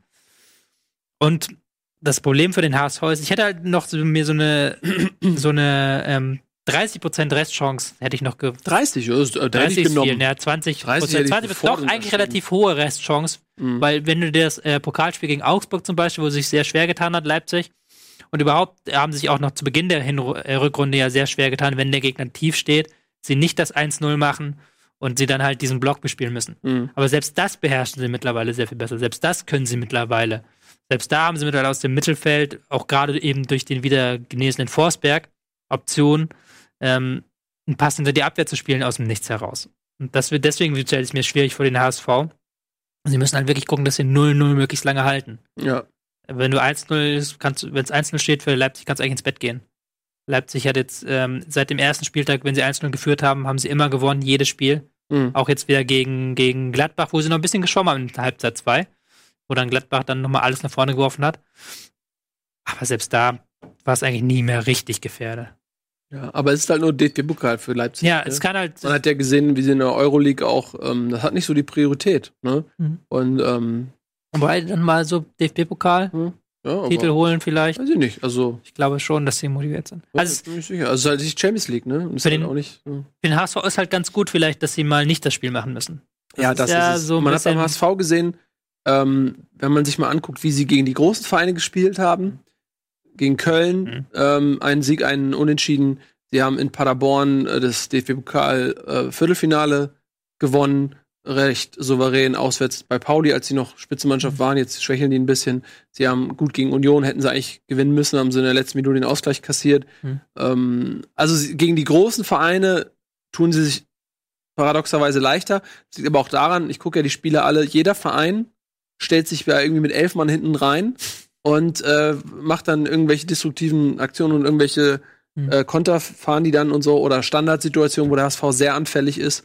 Ähm, aber die tun sich halt sehr da, schwer damit, so handballartig einen Verein zu bespielen, der sich mit zehn Mann hinten reinstellt. Das machen sie alle gegen den HSV. Ähm, und du siehst es ja, Köln ist eigentlich, die, eigentlich schwächeln auch hier und da, aber es ist eigentlich die Übermannschaft personell und die, ein Sieg, ein Unentschieden gegen Köln und auch, die waren beide auch verdient so. Mhm. Also das war nichts Glückliches dabei. Und ähm, die sind natürlich der absolute Underdog gegen Leipzig. So, und das, ähm, aber ich, ich will jetzt nicht optimistischer rüberkommen, als ich bin. Ich bin ja eh kein optimistischer Mensch. Wie denn auch? Wie soll das denn auch noch gehen? Aber ähm, der HSV muss zumindest diesmal nicht das Spiel machen. Ja. Und dann hast du halt Turbo Jatta. Turbo Jatta macht sein Ding heute. So. Pokalfinale angesagt. Ist Lasogga wieder dabei? Mhm. Ist er wieder fit? Ähm, ich weiß es nicht, aber er ist auch gegen Leipzig nicht unbedingt der Spieler der Wahl. nee, das stimmt. Also der gehört in die Box und, er, und ähm, gegen Leipzig wird er nicht so viel Zeit in der Box bekommen. Er kann leider keine Bälle festmachen. Hm. Er ist kein Zielspieler. Er ist einzig und allein ein Verwerter, ein Torjäger, der in, original in die Box gehört oder aufgrund seines Schusses gern auch mal außerhalb der Box in seinem Pferdefuß. Aber äh, also so eine Nummer von wegen, ich stell die vorne rein, lange hohe Bälle festmachen, nach links oder rechts auf einer Reihe oder Yatta oder Wong ablegen, das geht mit Lasogga leider nicht, weil wenn Ja, er den Ball, nee, wenn er den Ball äh, kommt, er prallt von der Brust, weil er hat zu viel Muskeln an der Brust und die prallen ab, die Bälle zehn Meter nach vorne. Schwierig. Ja, er muss in die Ah. Box. Aber Hand ist wieder da, oder? Aber Hand wird auch nicht. Ja, Hand äh, hat seine 10 Minuten gekriegt Ja. gegen Magdeburg, aber den erwarte ich auch nicht von Anfang an. eher nicht in den HSV Nerd Talk einsteigen, aber Mhm. Özcan hat mir zuletzt halt auch, habe mich gefragt, warum der so viel Spielzeit bekommt. Weil er gerade gekauft wurde Ja. und äh, das Hand Ja, war verletzt und Ja, okay, klar. Holtby war gesperrt. Muss Ja. man auch mal sehen. Also allein gegen Köln, wer da gefehlt hat, ne? Ja, ich sag ja gar Wong nicht. hat gefehlt, Holtby, Hand, ja ähm, nicht Samperio, Lasogga. Die haben also ja schon ein paar Optionen. Wagen halt als Pressingstürmer ist halt eine gute Option schon mal vorne drin. Also Schnelle Konterstürmer und morgen Jatta, lass die mal ein paar Konter fahren. Aber, aber ey, gegen whatever. Leipzig kontern ist halt auch, es, klingt auf dem Papier halt so geil, aber die haben halt ein Gegenpressing, dass sie halt jeden Ey, Konter abwürgen. Haben wir halt müssen nicht- was, fünf, das war jetzt das sechste Gegentor oder was in 2019 oder? Wir müssen nicht Fünfte. ernsthaft drüber reden, dass der HSV haushoher Underdog ist. Das ist ja völlig klar. Hm. Natürlich äh, kannst du ja- rational keine Gründe finden, weshalb der das Spiel heute gewinnt, aber das fucking Pokal ist Halbfinale, ey, come on, let's do it. Ja, also dieser psychologische Aspekt muss halt, muss Ja. halt wirklich mit 0-0 in die Halbzeitpause gehen und dann, Noch nie in der Saison so viel, so wenig zu verlieren gehabt ähm, wie heute. das ist ja wieder der Spruch, den ich hasse. Ne? Ja, aber es ist ja so. Wenn du 6-0 heute verlierst, bist du ja trotzdem, hast dich wieder auf, im, live im ARD blamiert. Hör mal auf mit so einem Scheiß. Mich mal in Ruhe jetzt. Ich. Es gibt immer was zu verlieren. Das ist immer, jetzt- Leute, es gibt immer was zu verlieren. Ja, es gibt nur was zu verlieren, wenn man ähm, zu Hause gegen Mainz 05 spielt. So, Ja, selbst für, selbst für Düsseldorf, wo es um nichts mehr geht, ist es halt auch nicht verlieren. geil, wenn du 1-3 verlierst. Genau, und vor allem auch ein Spiel, was auch äh, zwischendurch mal anders, hätte ausgehen können. Hm. Huch. Ähm, ah, Falke schreibt, wenn HSV gewinnt, fresse ich einen Besen. Den merke ich mir. Falke. Alles klar, klicke ich den mal an hier. Twitch-User. Falke. Was hast du da so? Naja, ich lass dich mal hier im Tab offen, Falke. Da komme ich dann noch mal drauf zurück, ne? Ähm, so, äh, genau, wir wollten über Fortuna Düsseldorf gegen Mainz reden. Zwei Mannschaften, die ähm, tabellarisch jetzt eher so im Niemandsland dümpeln. Für die einen ist es ein großer Erfolg, für die anderen ist das so just another year in der Bundesliga. Hm. Ähm, ja, und äh, 1 zu 3 am Ende. Und es gab mal auch einen Punkt, ich glaube, äh, beim Stand von 1-1 ne, hat Düsseldorf, war das ein Elfmeter verschossen? Hm? Elfmeter verschossen, ja. Ähm, das war so ein bisschen der Schlüsselmoment, Da ne? hatten sie auch vorher dann noch gute Chancen gehabt. Also das Mhm. war, da hätten sie sich den Sieg verdient gehabt. Nuke Bakio den Elfmeter verschossen hat. Ja. Hm. Und das war's, ne? Ja, aber es ist halt auch so. Also es war halt ein, ein wirklich offensives Spielchen, wo du aber auch gemerkt hast, dass die Trainer, beide Trainer ja eigentlich eher für defensive die Saison bekannt sind. Mhm. Aber halt gemerkt hast, Mhm. die, die würden vielleicht nicht so spielen, wenn sie jetzt nicht gerade aufeinandertreffen würden mit relativ wenig in der Tabelle Mhm. geht. Ja, aber Düsseldorf ist so ein bisschen best of the rest. Mhm. Äh, mit jetzt neun Punkten Rückstand auf Wolfsburg. Nach Ja. oben geht Also, nichts mehr. Ja, Platz Mainz 10 ist das nicht, Optimum. ne? Mainz ist jetzt damit nicht abgestiegen. Ähm, Düsseldorf, Hertha, das sind halt die Teams, für die es um nichts mehr geht. ja, das meine ich. Freiburg, ja auch. Ja, für die geht es um gar nichts mehr. Ähm, kann ja auch erfrischend sein. Erfrischend. Ja? Ne? Also gerade so als Düsseldorf so. Hm. Wie geil ist das denn? Irgendwie hast du da fünf Spieltage vor Schluss oder noch früher, hast du einfach nichts mit dem Abstieg zu tun. Kann Und halt auch einige sogenannte Experten ähm, äh, haben Düsseldorf schon als Absteiger stigmatisieren wollen. Äh, Ich persönlich könnte sowas nicht machen, aber so, ne? Ist auch immer schön, die Experten ähm, zu widerlegen. Ja. Und dann haben wir noch das Spiel SC Freiburg gegen Borussia Dortmund und auch äh, Bayern gegen Bremen müssen wir auch noch drüber reden. Fangen wir mal mit Freiburg gegen Dortmund an. Oh, es war ein schönes 1 zu 0. Das, oh, war das, das, das war wie FIFA, wo Leute einfach die Passtaste wie die- spammen. Die BVB-Hinrunde. Bisschen wie die BVB 100, dieses Tor. Es war wie ähm, eine Begegnung mit der Vergangenheit, mit der eigenen in dem Fall. Oh, war das schön. Guckt euch nochmal so, so diese ein, einfach so, papp, papp, papp, papp, Hm. papp, papp. Oh, hm, so schön, so schnell, so schön. Ähm, und am Ende ist 4 zu 0 vielleicht ein bisschen höher als verdient, vielleicht. Ja, ja, Auf jeden Aber Fall. Also, in jedem Fall sogar, sagt er. ja, weil ähm, Freiburg nicht schlecht war. Freiburg hat das Ja. gut gemacht und Freiburg hat dann auch wirklich diese Passivität des BVBs beinahe bestraft. Mhm. Die hätten eigentlich ähm, nach dem 1-0 durchaus Chancen gehabt, es in den Mhm. Ausgleich zu machen und auch nach dem Mhm. 2-0 haben die sich nicht aufgegeben. Mhm. Die, das 4-0 kam halt wirklich erst am Ende zustande, als ähm, Freiburg du wirklich gemerkt hast, okay, die haben ein bisschen overpaced in der, äh, in der ersten ähm, in den ersten 60 Minuten und dann halt Konterräume offen geworden sind. Mhm. Dann hat halt Dortmund als Auto kontern können. Mhm. Ähm, war aber jetzt kein so ein Spiel, wo du sagen würdest, es ist so ein 4-0. Wenn das Ding 2-0 Ja. ausgeht, wäre es, glaube ich, leistungsgerechter gewesen. Ja. Muss man auch Freiburg wieder loben, die halt wieder gegen den Ball, Ball gute Arbeit geleistet haben, aber auch dann wirklich vorne ein flexibles Spiel mit einem Niederlechner, der sehr umtriebig war, Waldschmidt, der wieder ein gutes Spiel gemacht hat. Das hat mir wieder sehr gut gefallen, ähm, was Freiburg auf den Platz gezaubert hat. Mhm. Bisschen schade dann fast schon für sie. Aber Ja. für den Titelkampf ist es gut. Ich wollte gerade sagen, also Freiburg wird ähm, auch nichts mehr mit dem Abstieg zu tun haben. Von daher kann man das auch mal opfern. Im, im Idealfall, gut, 14 Tore ist in vier Spielen jetzt nicht mehr aufzuholen gegen die Bayern. Ähm, wäre noch schön, wenn das Torverhältnis auch noch mal ein bisschen ausgeglichener wäre. So ist das im Prinzip ja auch schon ein Punkt. Ne? Hm. Ähm, aber gut, solange es bei einem Punkt bleibt und die Bayern einen Unentschieden spielen, wird es für Dortmund ja auch schon reichen, wenn sie alles Hm. gewinnen. Äh, ich hoffe ehrlich gesagt, ähm, dass es bis zum letzten Spieltag spannend bleibt. So, ich möchte wirklich eine, eine Schlusskonferenz haben. Ähm, Bayern gegen Frankfurt, die stark sind, und Dortmund gegen Gladbach. So, ich, da freue ich mich einfach drauf. Und das ist das Letzte, was ich mir, mir, mir noch wünsche. Dass jetzt nicht irgendwie die Dortmunder noch irgendwas verkacken und dann sind es vom letzten Spieltag vier Punkte. Das wäre ja auch mega lame. Ja, Was halt- was natürlich die Schalker-Fans hoffen so ein bisschen ist, dass sie es nächste Woche Ja, regeln. Nächste Woche Ja. Derby, sogar live im. Aber alter Schwede, in Schalke brennt der Busch. Also Hüb Stevens hat mal überhaupt nichts bewirkt. Äh, der greift jetzt schon so zu verzweifelten Maßnahmen wie Osterurlaub, Streichen und so weiter. Also wo du, wo du vielleicht denkst in der Situation, ähm, dass dann ein neuer Trainer die Mannschaft in irgendeiner Form mal irgendwie in Schutz nimmt oder väterlich ist. Vielleicht ist er nach, nach innen so und nach außen nicht. Ich bin kein Psychologe. Hüb Stevens ist natürlich deutlich Ist halt alte, Ähm, ist halt alte Schule. erfahrener als ich so. Aber ähm, also da hat der, ist ja überhaupt nichts passiert und ich kann mir vorstellen, in so, so einer Situation, dass jetzt das schwierig ist für Schalke, einen positiven Hm. Vibe zu kriegen und zu sagen, ey, pass auf, in diesem Derby können wir hier die halbe Saison reinwaschen, weil wir genau wissen, dass die Schalke-Fans äh, einen Derby-Sieg sozusagen ähm, äh, so, wie- so wie bei hier Familienduell mit der letzten Frage stell, stehen sie alle bisher erzielten Punkte, so ist es für Schalke mit, mit, mit dem Sieg irgendwie waschen sie alle bisher Hm. ähm, erduldeten Tiefpunkte rein.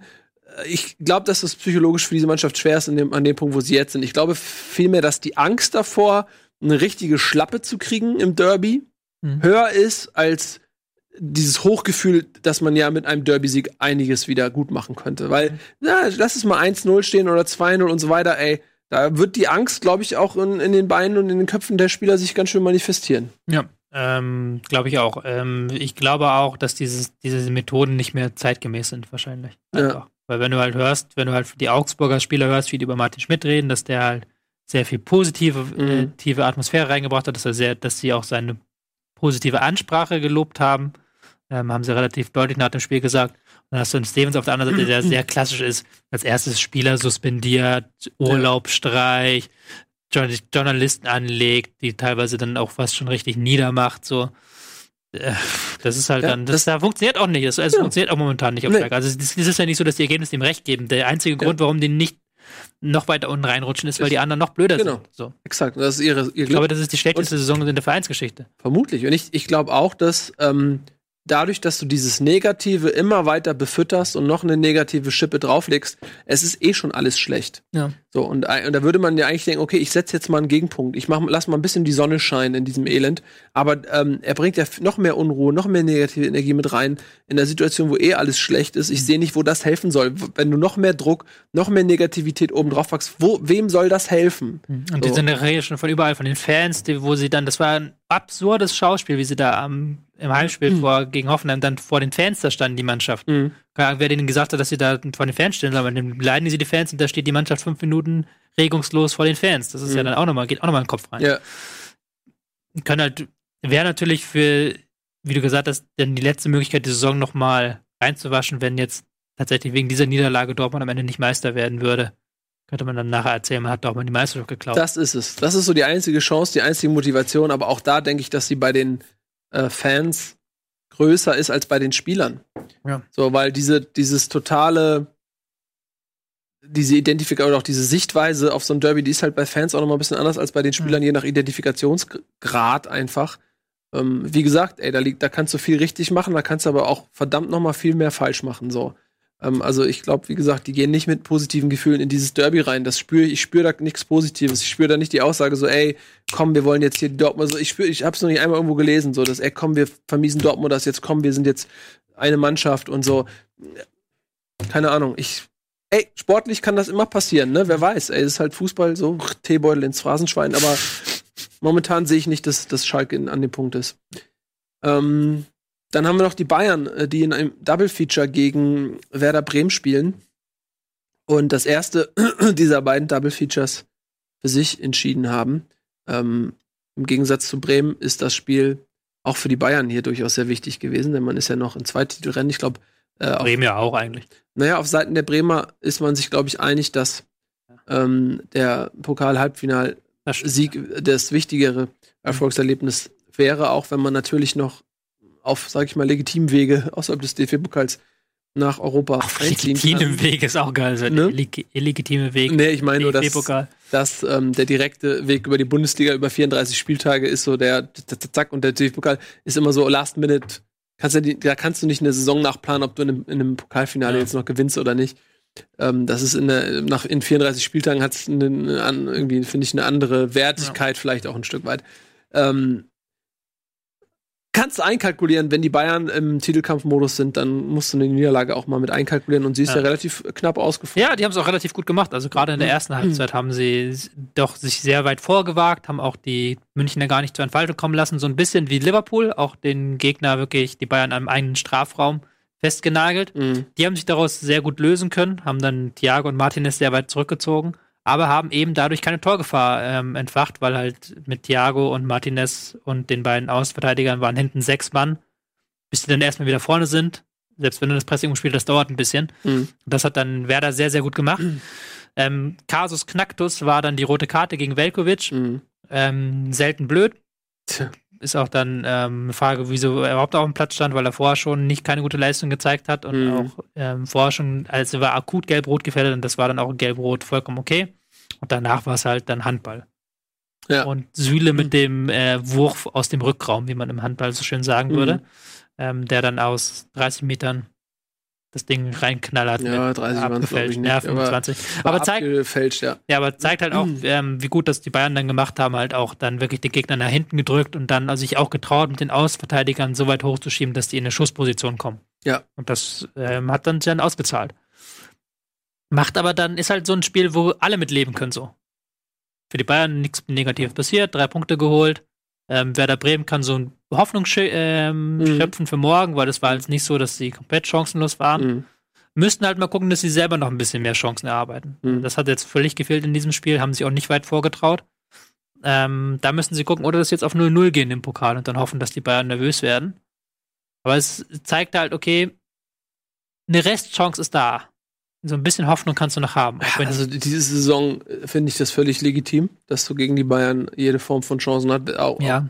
Gerade wenn du eine Mannschaft aus dem oberen Drittel bist. Und äh, Bremen hat eine verdammt starke Mannschaft und spielt eine sehr gute Saison. Also äh, warum sollen die keine Hoffnung haben? Also, ja, man spielt die, zu Hause. Die Bayern, vielleicht, wir sind zu kritisch noch wegen der Hinrunde für die Bayern. Die spielen halt momentan schon wirklich gut. Ja, also die haben halt wirklich keine Chance zugelassen, haben halt wirklich mittlerweile so eine defensive Stabilität ähm, die sie ja selbst gegen Liverpool halt teilweise hatten. Über 60 Minuten, äh, über 120 Minuten zumindestens. Dann, mhm. als sie es 0-1 gefangen haben, nicht mehr. Aber die zu knacken ist halt unfassbar schwierig. Und dann auch in so einem Pokalding, wo du halt weißt, äh, wenn wir 1-0 zurücklegen, müssen wir ein bisschen aufwachen, weil es gibt halt nichts, äh, nach 90 Minuten sind wir raus, so es mhm. gibt keine Möglichkeit.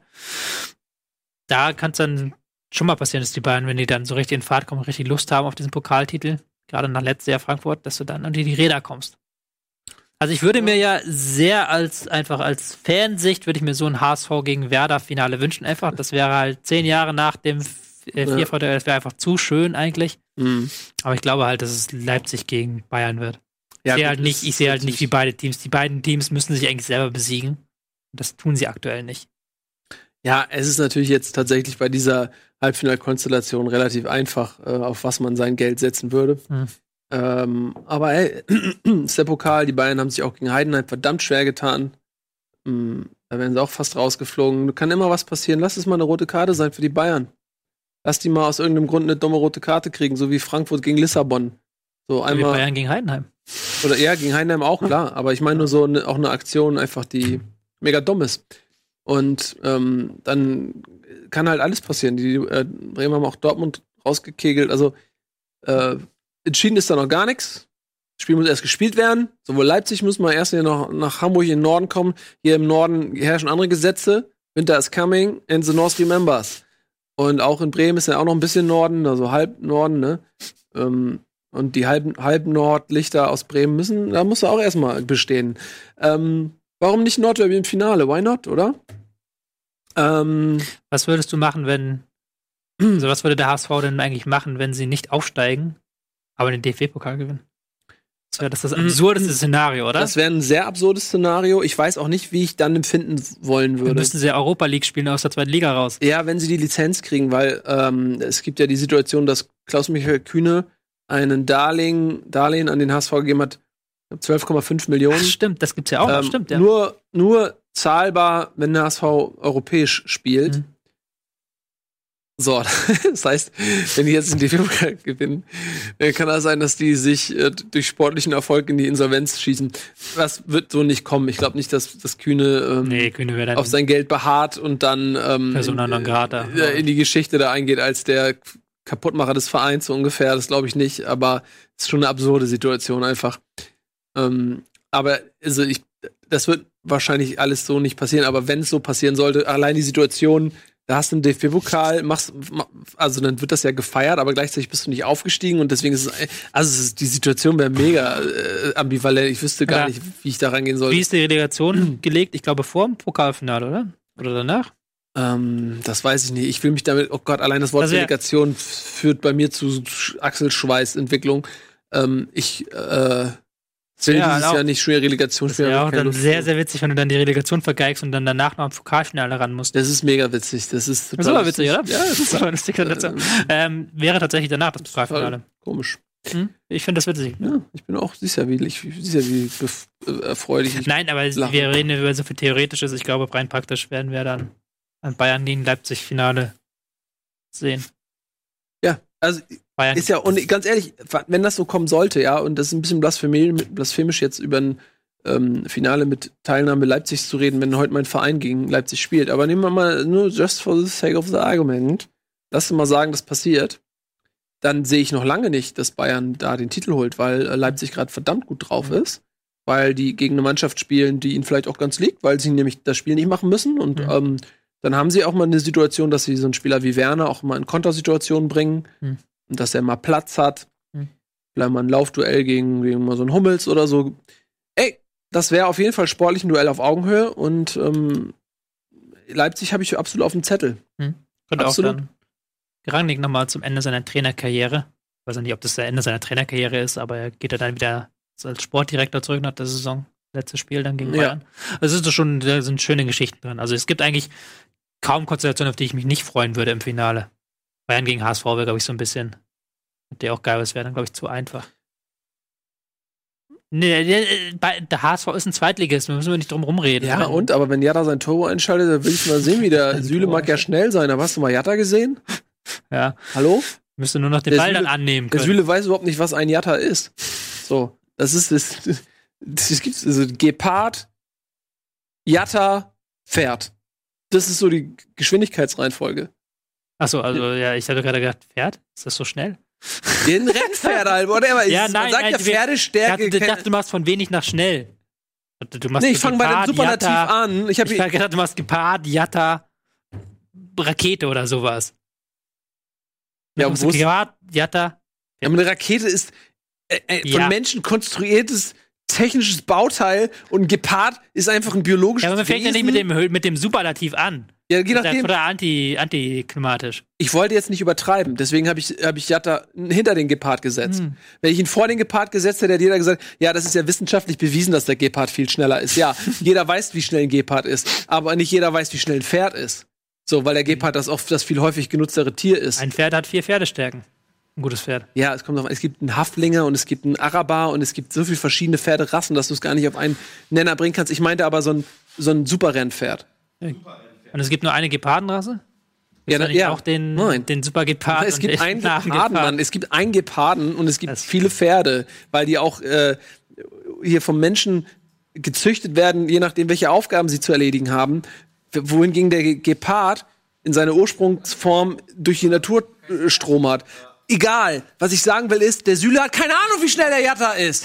Der denkt vielleicht, oder der Ball ist ja, da gehe ich jetzt, und dann kommt fucking Jatta um die Ecke. Und dann stibitzt er den Ball und der Jatta braucht zugegebenermaßen viele Chancen für ein Tor. Aber ey, whatever, das ist vielleicht mal der eine Tag, wo er ihn reinjattert. Und dann knall, knallt das da im Gebälk und dann hast du nochmal einen Pokalsieger aus der Hansestadt, mein Freund. Und dann gehe ich da zum, so. Die Sendung ist gleich vorbei. Haben wir noch irgendwas Ernsthaftes, was wir klären müssen? Nee, ne? Nö, wir haben, glaube ich, alles geklärt, was man. Wir haben ja auch so Doppelton hier irgendwie. Ähm, aber ist auch nicht schlecht. So, glaube ich, der Können wir uns doppelt hören. Hat ja auch. Hinweis der Regie, die uns leise hier raus haben wollen. Ja, ich, oder es ist so ein ra leises Rausgemobbel. Am besten ist immer, wenn die, die den Ton anmachen und dann lästern die in der Regie über uns oder, oder effen einen nach oder Das so. stimmt nicht. Und denken, die hören einen nicht. Und dann Nein! ist man total verunsichert. Ähm, Fabian Krane war nur gerade hier und hat die neue Folge Almost Playly mitgebracht. Ah, ja, ja. Was, Paul, was machen wir denn jetzt im Anschluss? Almost Playly. Die neue Folge, was wird gespielt? Chamäleon. Ein starkes Spiel. Ist aber nicht so stark wie ein Gepard, der Chamäleon. Wenn du ein Chamäleon gepaart hättest, hättest du nicht nur das schnellste Tier der Welt, sondern auch eins, was du nicht sehen würdest. Das wäre richtig angsteinflößend. Auf der, auf der Skala möglich, mögliche angsteinflößender Tiere ist der, ist das Gepard-Chamäleon unschlagbar. Superlativ der angsteinflößenden Tiere. Nenn mir eins, was schlimmer ist. Es wäre noch grässiger wäre ein Chamäleon-Gepard. Nee, also wenn du, wenn du das, wenn du ein Chamäleon hättest, Mhm. das auch noch so dieses Echsenhafte hat, so riesengroß, wie so ein Krokodil, ist ja Mhm. auch noch vom Aussehen einfach viel grässlicher als ein Gepard. Mhm. Und dann einfach das Ding super schnell laufen würde. Also ich finde ehrlich gesagt, dass das sehr dicht an meiner Idee ist.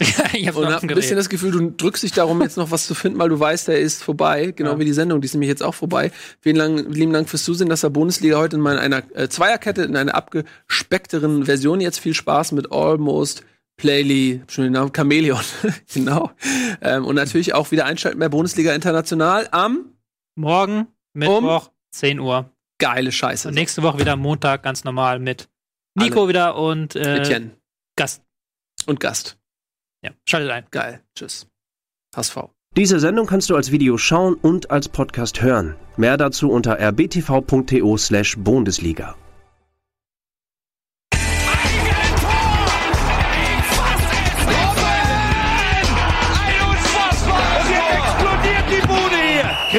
Denn nicht zu viel. Das ist ein guter Mann.